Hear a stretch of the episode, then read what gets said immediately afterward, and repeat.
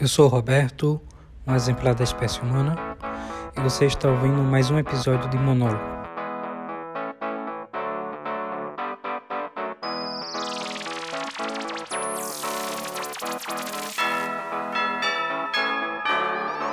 O episódio de hoje é Star Wars. Não, não exatamente o filme, mas a série O Mandaloriano.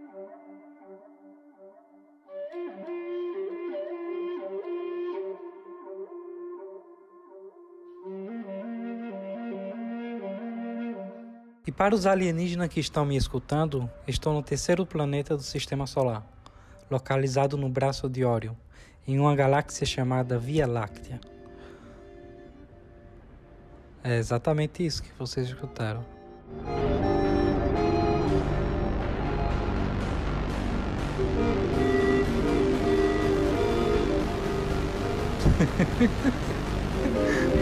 Brincadeiras à parte. Vocês já pararam para pensar que seria uma loucura dar o nosso endereço cósmico a uma civilização muito mais avançada que a nossa? Exatamente. Tipo, para para pensar. Existe. Se existir extraterrestre alienígenas por aí afora, hum, com tecnologias muito mais avançadas, que podem realmente atravessar galáxias e você vai lá e entrega de bandeja o nosso endereço a eles. O que você imaginaria que isso, que isso iria desencadear? Bom, eu não fui o primeiro a pensar nisso. A NASA achou uma boa ideia enviar a bordo da sonda Voyager 2 um acervo sobre a humanidade. Isso em 1977, tá?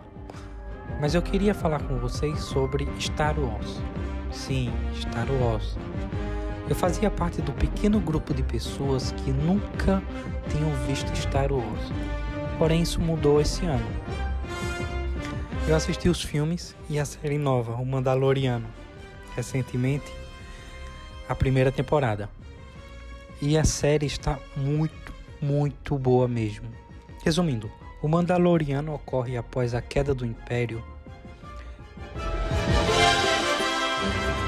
acontece no filme O Retorno de Jedi e antes do surgimento da Primeira Ordem, que é mostrado no filme O Despertar da Força.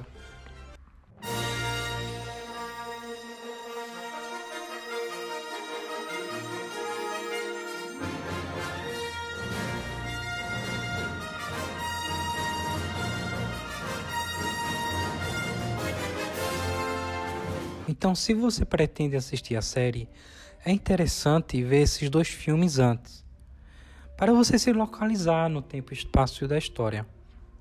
É algo que vai fazer a diferença? Na verdade, não. Se você assistir a série, você vai entender ela do mesmo jeito. É que a trama da série se passa sobre o Mandaloriano e não exatamente sobre o universo completo de Star Wars, abordando tudo. É o cara de armadura medieval, parece que ele tá na Idade Média. E.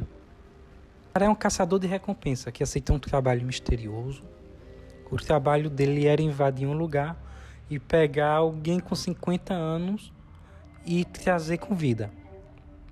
Bom, na verdade, é... a única informação que ele tinha era que a pessoa que ele ia lá pegar tinha 50 anos, é a localização. Essas eram as únicas informações que ele tinha, um rastreador e uma pessoa de 50 anos. Até aí tudo bem, tudo perfeito. Só que quando chega ao planeta designado, tem todo um tiroteio. Ele recebe a ajuda de um droid, tá? Que tem um detalhe muito importante é que ele não gosta de droid, mas isso fica bem claro depois, logo no começo. Era mais tipo rincha que ele tinha com os droids. Ele não gostava. Tinha uns droids que iam consertar a nave dele e ele não deixava. A mulher ia lá e tinha uns droids que era ajudante dela. E ele não deixou esse droid tocar na nave dele. Mas isso é uma cena que vem bem depois, logo lá por, sei lá, acho que o quinto, sexto episódio. Então lá vem a surpresa. A encomenda de 50 anos era o bebê Yoda. O bebê Yoda já tinha 50 anos. Como assim? E a explicação de que algumas espécies envelheciam mais rápido foi dada pelo, pelo droid que também estava lá. Ah, agora eu entendi! Agora eu saquei! Droid que ajudou ele a entrar no local onde havia algum, alguns guerreiros do Império, que são aqueles caras de capacete branco e tudo. Daí o mercenário entrega o bebê Yoda ao Império, ou ao que sobrou dele, porque o Império já tinha caído. E ele recebe o pagamento dele e vai embora. Aí quando eu vi isso, essa cena eu pensei, putz, velho, é o fim do bebê Yoda. Só que o Mandaloriano tem coração. Ele foi lá e resgatou Yodinha. Porém, isso depois, ele ainda pegou o pagamento dele, que ele recebeu uma plata. Era um metal muito raro e fez a armadura dele. E é no momento em que ele estava saindo do, do planeta, ele ia sair do planeta, ele ficou se perguntando o que iam fazer com o bebê Yoda e acabou voltando lá para resgatar ele. Então, basicamente, o decorrer dos cinco outros episódios, que a série tem oito episódios, o decorrer dos outros cinco episódios era ele tentando proteger o bebê Yoda. Ele vai para outros planetas, encontra outros seres, seres de diferentes raças, faz amizade com uma guria mercenária, Cara Dune é o nome dela, e defende o pessoal desse planeta, um planeta florestal, contra uma espécie de invasores e saqueadores que tinham lá. E esses invasores eles tinham um ATST. Então eles conseguem fazer uma, uma emboscada para o ATST e conseguem proteger os camponeses que viviam lá dessa máquina enorme, monstruosa, que destruíam exércitos em pouco tempo. E apenas ele e a Cara Dune fizeram isso com a ajuda de alguns camponeses que basicamente não fizeram quase nada na série. Depois disso, muita coisa legal aconteceu na série. Não que essa parte da série não seja legal. É... Nós vemos a construção de uma relação de cuidador com a criança.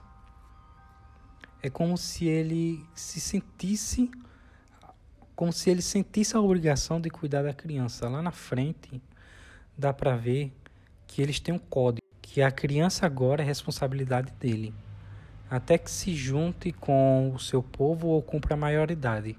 Daí eu me perguntei, ele já tem 50 anos e ainda é um bebê. Quando o Yoda Jr. vai ficar adulto? Cara, isso vai pode demorar um tempão até o Yoda Jr. ficar adulto.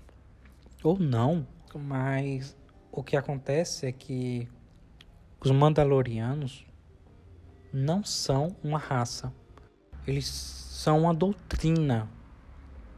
E dentro da doutrina deles, eles têm esse código de lei em que eles têm, deveriam tomar conta caso eles se sentissem ligado com alguma outra pessoa até que ela fique na maioridade. Mais à frente na série, bem lá na frente, no final da série, o, o IG-11, que era o droid que ele conheceu lá no começo, se autodestrói para salvar o Mandaloriano e a equipe toda. Eles estavam fugindo de, de eles estavam fugindo do Império, estavam atrás dele e saíam ali por um rio de lava. E nesse momento eu achei super genial.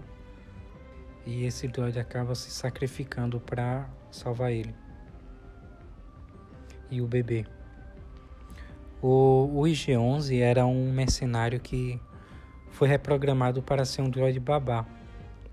O Kill, que reprogramou o droid, teve uma discussão com ele por conta disso. e falou que os droids não são maus, eles só fazem aquilo para o que são programados. No final eu fiquei tipo, caramba, o, Kill não precisava morrer, o IG-11 também não precisava morrer, mas morreu os dois. Sério, spoiler. Os dois vão morrer. Quase esqueci. O IG-11 retira o capacete do, do Mandaloriano e eles nunca mostram o rosto a nenhum ser vivo. O droid convenceu ele a tirar o capacete porque teoricamente ele não era um ser vivo. Assim ele ajudou o Mandaloriano com o ferimento que ele estava na cabeça, estava sangrando muito, tá? E estava no final da série já. Ali eu pensei, caramba, ele vai morrer e o bebê Yoda vai ficar com cuidado de outras pessoas. Mas não, o Geonza conseguiu salvar ele, mas teve toda essa uma discussão de não poderia tirar o capacete por conta do doutrinamento dele e tudo isso. E eu fiquei me perguntando, ele não tirava o capacete desde que era um aprendiz de mercenário. A segunda temporada já está rolando. Eu não tive tempo de assistir. Disney Plus não está disponível no Brasil, mas você pode usar um VPN no seu computador e criar uma conta nos Estados Unidos. Assim você consegue ver a série. Sinceramente, as minhas impressões da série é que ela é uma série muito boa, muito interessante de ser vista, aborda todo toda uma relação de pai com o bebê Yoda. Mostra ele formando os laços de amizade com a outra mercenária. Tá?